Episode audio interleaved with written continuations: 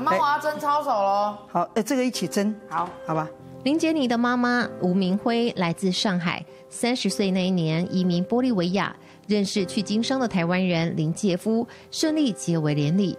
林杰尼是两个人唯一的宝贝女儿。一九九四年，一家搬回台湾定居。吴明辉年轻时就醉心在硬笔书法的世界中。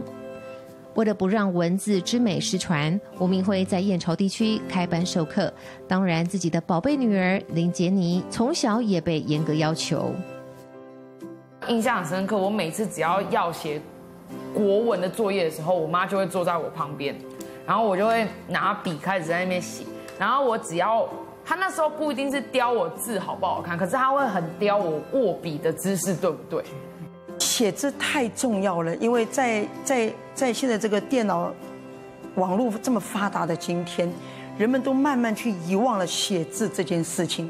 学生考试都是错别字连天，什么火星文什么文都出来了，那那个太真的太离谱了。这我觉得。有种使命感，说我觉得应该从小扎根。爱之深，责之切。妈妈的要求，林杰尼其实都能体会，也很感激妈妈对她的鞭策。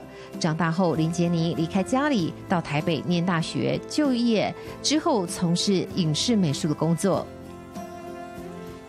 这两年，先生的身体不好，女儿林杰尼决定放下台北的工作，回家帮忙。